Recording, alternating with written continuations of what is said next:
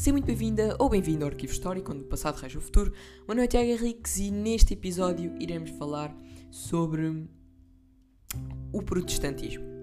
Ou seja, um, no episódio passado falámos sobre uh, os antecedentes desta mesma afirmação do protestantismo e hoje iremos falar sobre exatamente a ruptura teológica entre os católicos e, o, e os protestantes.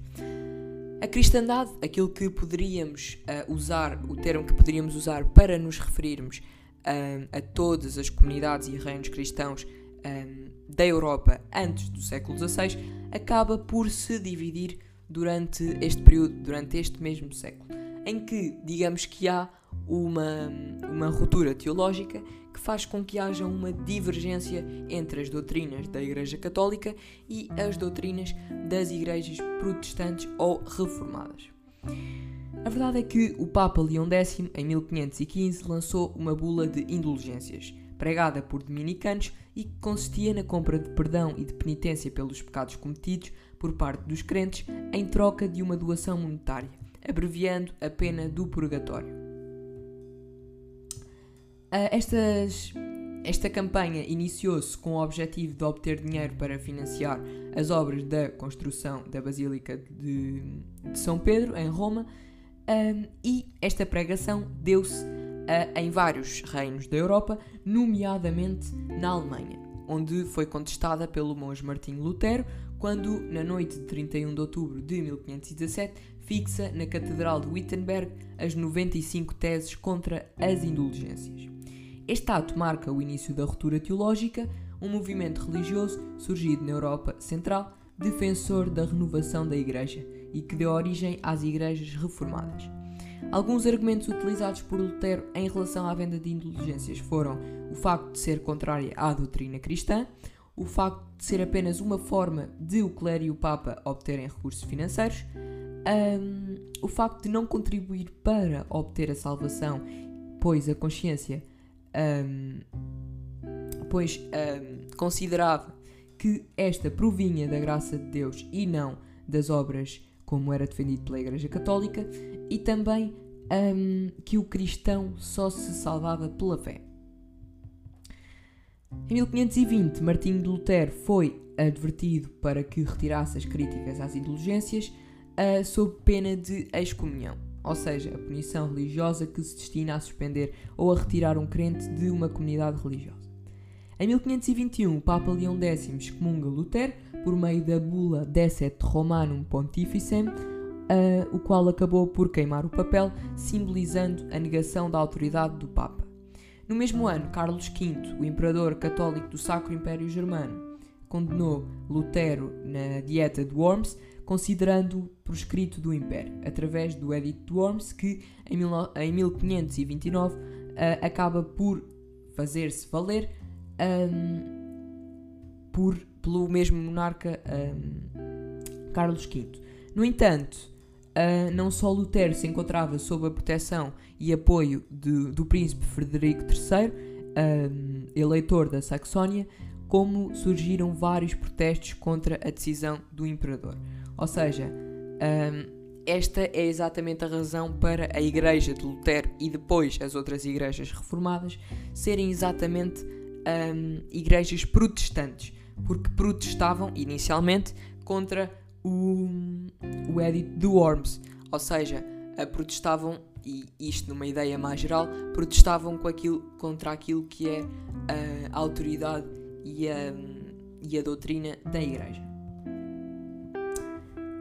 As igrejas reformadas acabaram por ter um papel importante uh, e uma difusão mais uh, importante ainda, dado que um, beneficiaram da intervenção da imprensa para divulgar a Bíblia, a Bíblia traduzida, uh, traduzida para línguas vernáculas, nomeadamente a alemã, depois da tradução feita por Martim, Martim Lutero, o que facilitou o acesso dos crentes ao texto sagrado, bem como acabou por dar ênfase à referência bíblica enquanto única fonte de fé. Aquilo que já falámos e que é a sola scriptura.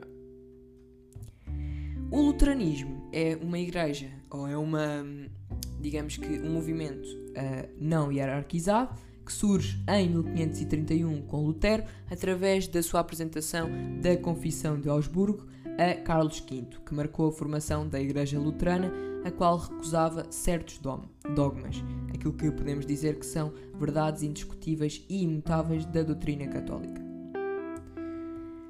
Alguns dos princípios da doutrina e práticas religiosas luteranas são a justificação pela fé, ou seja, defendendo que só a fé uh, assegurava a salvação e que a relação com Deus é direta, considerando que todos os cristãos eram iguais pelo sacramento do batismo e que as obras não desempenhavam um papel na salvação dos crentes, a Bíblia como única fonte de fé, considerando que os textos bíblicos do Antigo e Novo Testamento são a única fonte de fé, defendendo a tradução da Bíblia para as línguas nacionais.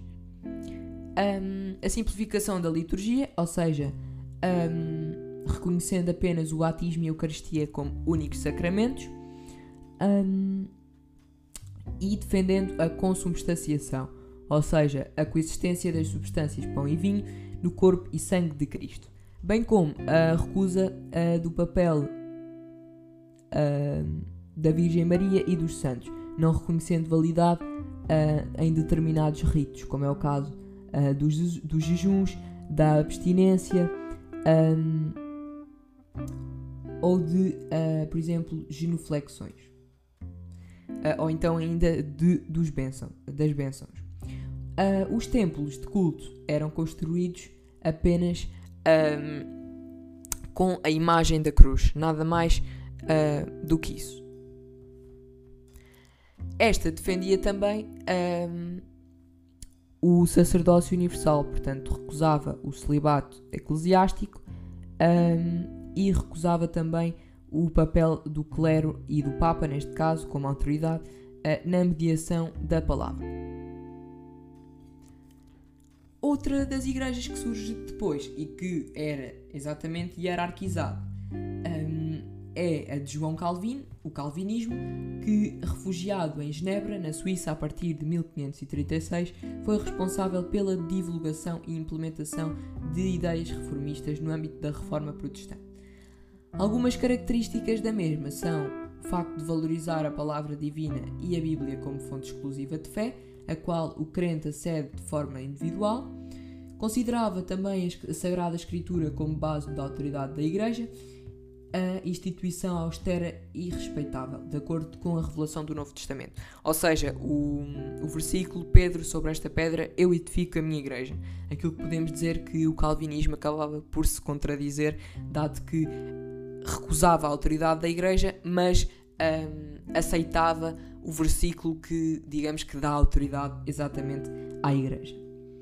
Um, defende a predestinação, isto é, a ideia de que Deus uh, destina os indivíduos à salvação ou à condenação, acreditando que os cristãos por si só são incapazes de se salvar, pelo que a salvação era resultante da escolha divina. Recusava a doutrina da transubstanciação, aceitando que Cristo está presente na Assembleia, mas não no pão e no vinho.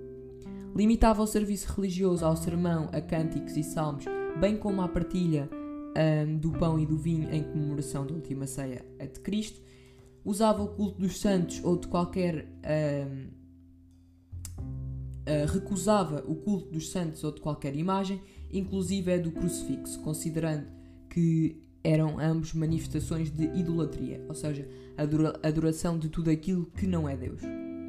Recusa a tradição, ou seja, aqui é que está a contradição que eu disse, doutrina defendida pela Igreja Católica, assente nos textos dos Papas e dos pensadores cristãos como fonte de fé. Os ministros um, ou os pastores orientam os fiéis um, através do controle das autoridades civis ou da Assembleia dos Fiéis. Por último, mas não menos importante, podemos falar sobre o anglicanismo, uma igreja também reformada e hierarquizada. Em Inglaterra, o catolicismo era a, religi a religião dominante, no entanto, a situação alterou-se quando Henrique VIII um, solicitou ao Papa Clemente VII, em 1527, a anulação do seu casamento com Catarina de Aragão, para poder casar com Ana Bolena, aia da rainha. O Papa recusou o pedido do monarca, mas este a ignorou a decisão, acabando por se divorciar e casar-se de novo. Em 1534, o rei inglês foi excomungado uh, e a sua resposta foi através da proclamação do ato de supremacia, segundo o qual o Papa deixava de ter jurisdição sobre a Igreja de Inglaterra, passando a ter a ser o rei o chefe supremo, dando-se o surgimento então da da igreja Anglicana. A publicação uh, em 1549 do The Book of Common Prayer, uh, inspirado no protestantismo, simplifica então a liturgia, tornando-a incompreensível para os crentes. Depois do seu reinado, Isabel I, filha do segundo casamento de Henrique VIII, foi a responsável pela consolidação do anglicanismo, através, em 1563, da publicação dos 39 artigos, que passaram a regular a Igreja Anglicana. Num compromisso entre a teoria calvinista e o ritual hierárquico católico, uh, foi então, um, foram então as bases, digamos que, destes mesmos artigos. Quando Maria, a Sangrenta, filha do primeiro casamento de Henrique VIII, sobe ao trono, uh, restaura-se o catolicismo em Inglaterra, um, segundo a qual uh, são perseguidos os anglicanos, dando início a uma vaga de imigração que em grande parte é responsável pelo povoamento da América do Norte. Mais tarde, a, a Igreja Anglicana acaba por se restabelecer. Passo então a ler um, um excerto da Liberdade Cristã, uma obra de Martinho Lutero, e que fala exatamente sobre Lutero e a, fonte, a, a fé como fonte de salvação. É impossível adorar a Deus sem lhe conferir a glória da verdade e da bondade universal. Agora, isto não se faz pelas obras, mas somente pela fé do coração. Não é por trabalhar, mas por crer que nós glorificamos a Deus. Só a fé é a justiça de um homem cristão. Obras não podem glorificar a Deus, embora possam ser feitas para a glória de Deus, se a fé estiver presente. É a fé do coração, a líder e a substância de toda a nossa justiça. Daí que é uma doutrina cega e perigosa que afirma que os mandamentos são cumpridos pelas obras. A Santa Escritura não faz distinção entre eles, os cristãos, exceto que aqueles que agora são apelidados de padres, bispos e senhores. Ela lhes chama de ministros para servirem o ministério da palavra, para ensinarem a fé de Cristo e a liberdade dos crentes. A fé faz do homem um crente. É somente a fé que pode justificar a salvar e salvar a pessoa. E assim termino mais um episódio do Arquivo Histórico. Espero que tenhas gostado. Se gostaste, partilha este podcast com os teus amigos e familiares. Aconselho-te a seguir a nossa página do Instagram, arquivo underscore ist101, onde traz conteúdos interativos relacionados com a temática de hoje à tua disposição. E até ao próximo episódio.